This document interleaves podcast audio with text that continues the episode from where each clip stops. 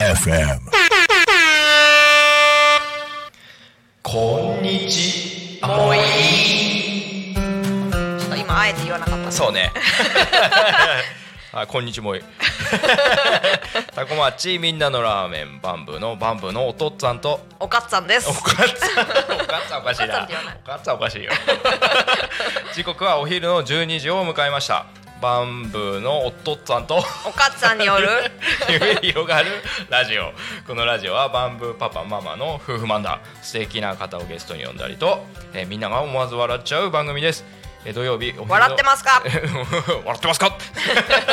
土曜日お昼の12時から10分間お付き合いよろしくお願いいたします。ます。1回目から自己紹介やお店の現在に至るまでの流れをお話ししています。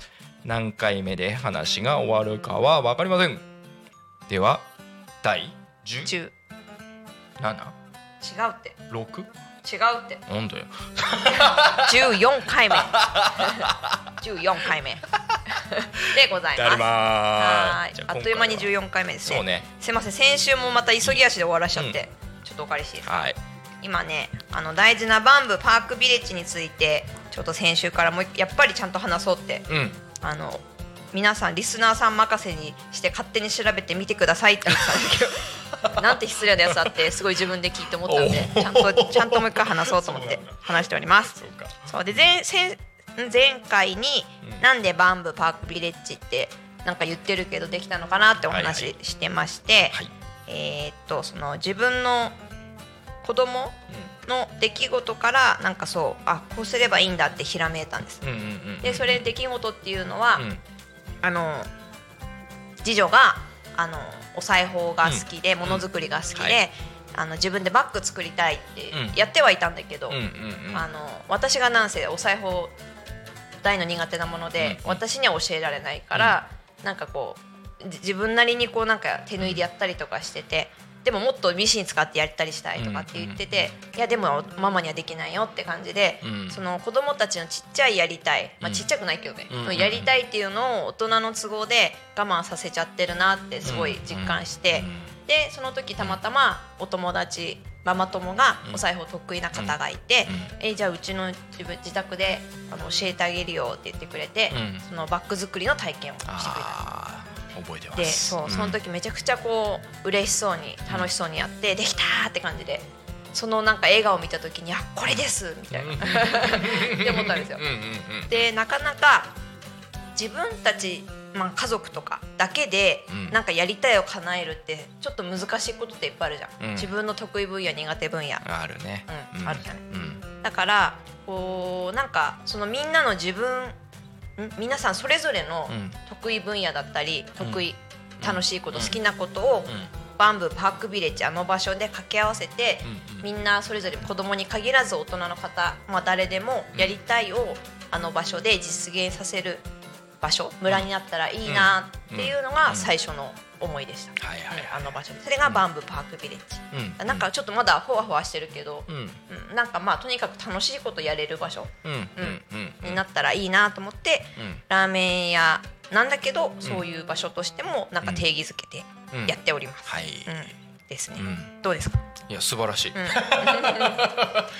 我ながらになっちゃうのかな、うん。いやでもすごいね、ううんん。なんかそういうのがだんだんこうね辻褄が合ってきて、今になってああそうだったんだああだったんだってなんかね気持ちがつながっていくあの頃と開業した頃とそれってなんかやっぱすごいね、うん。素敵だなと思うね。うん。そうでなんかブログにも書いてあるんだけど、うんうん。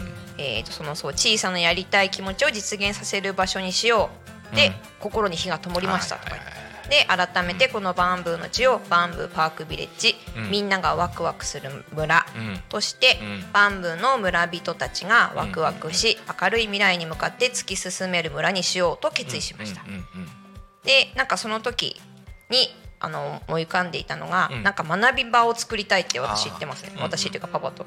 でみんなの学び場として、うんえー大切にしたいことってここの時書いてあります、うん。ちょっと今忘れてました、うんうん。学ぶことの楽しさワクワク感を大切にする、はいはいはい学ぶ前に学ぶことを諦めさせない、うん。今回のそのバッグ作りでいうと、はい。バッグの作り方を学びたいけど、うんうんうん親の都合で諦めさせてたことがいっぱいあったなと思ったんでそうじゃなくって、はい。みんなの力を借りて、うん。なんかやりたいことやろうねみたいな。で次人生を豊かに笑顔で過ごすための学びをしましょう、うん小さなやりたいを実現させるっていうのをなんかねこの大切にしたいことって言ってこう、うん。ブログに書いてありました、うんうんうん。でこのマンブーの学び場でやりたいことはこれからの人生を豊かに笑顔で過ごすための学びをしていきましょうみたいなうん。感じですね、なんかでもこう言っときながらやっぱりどうしても日々の生活に忙しくなっちゃって、うんうんうん。そのなんかね思い切っての活動なかなかできてないけど、うんでもまあちょこちょこねやらせてもらってます。ね。うん。うん。そうだね。うん。うんで前もお話ししたんですけど、うん。去年む次女が6年生の時だから、去年か、去年たまたま地元の小学校でうキャリア教育の一環としてああの多古町の大人、うん。大人っていうかうん。会社企業さんとか働いてる方々がうん。学校に行って職職業お仕事のお話。うんうんをしてきたんうんですよね。覚えてる覚えてる。うんでその時にラーメン屋の話をしたんですけど、うん。ラーメン屋の話しました。したね。うん。うんしたね。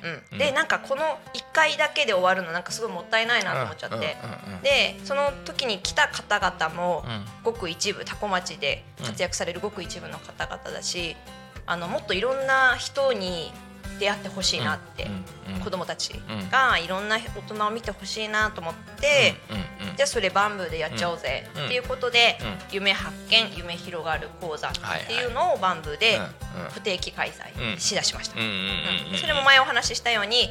えー、と多古町の議員さんだったり、うん。えー、とここでラジオ局をやりたいってその時言っていたうん。なるちゃんを呼んだり、うん。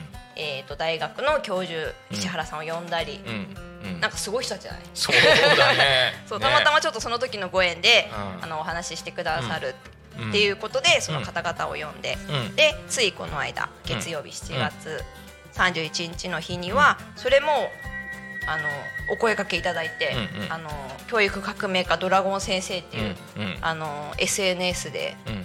活躍されてる、うんうん。皆さんもちょっと検索してください、うん。知らない方もね多いとは思うんですけど、うん。あのざわつかせてますね、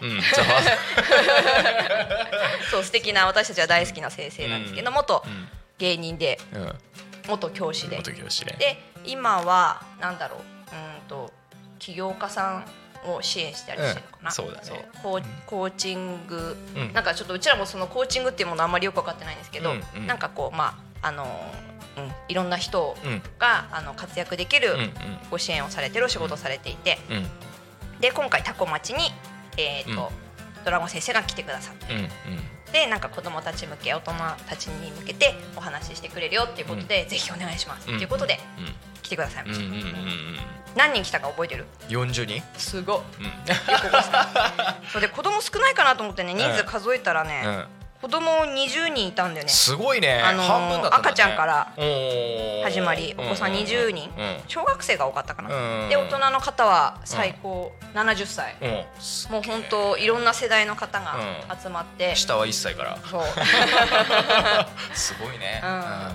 そうすごい素敵な回だったね。うんすごでかった。今までの夢講座ってどっちかっていうと大人の方々の生き方をお子さんにちょっとこう伝えるみたいな感じだったんだけど、今回はなんと逆でうん。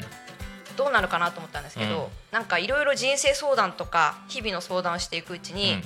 あの小学1年生の子が、うん。あの大人にアドバイスしちゃうみたいなそね、うだね。これちょっとすっごい詳しく言いたいんだけどもううん。残り1分、残り1分、どうする、んいやあの、うんうん。次にしましょう、うん。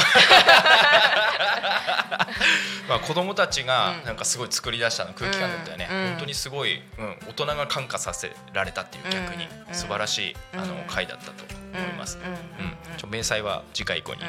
お話、詳細。詳細は。あごめんなさい。ん。詳細は、うん。次回以降に したいと思います。話したうん、いやまあ我慢しろよ、大ちゃんに怒られるわこれ。そうそうそうそう。早く終わりにしろ、うん、あじゃあ。時間きっちりだ。今日のりちゃん締めて。はい。それでは。いいね。唐突の。土曜日。素敵な午後をお過ごしください。なんかもう本当勝手に喋っちゃっててすいません。いいんですいいんです、はい。ラジオだからね、うん。いろいろ伝えたいことがいっぱいあるんです、うん。では。うん。はい。土曜日またまたまた話します、うん。聞いてください。バイババイバ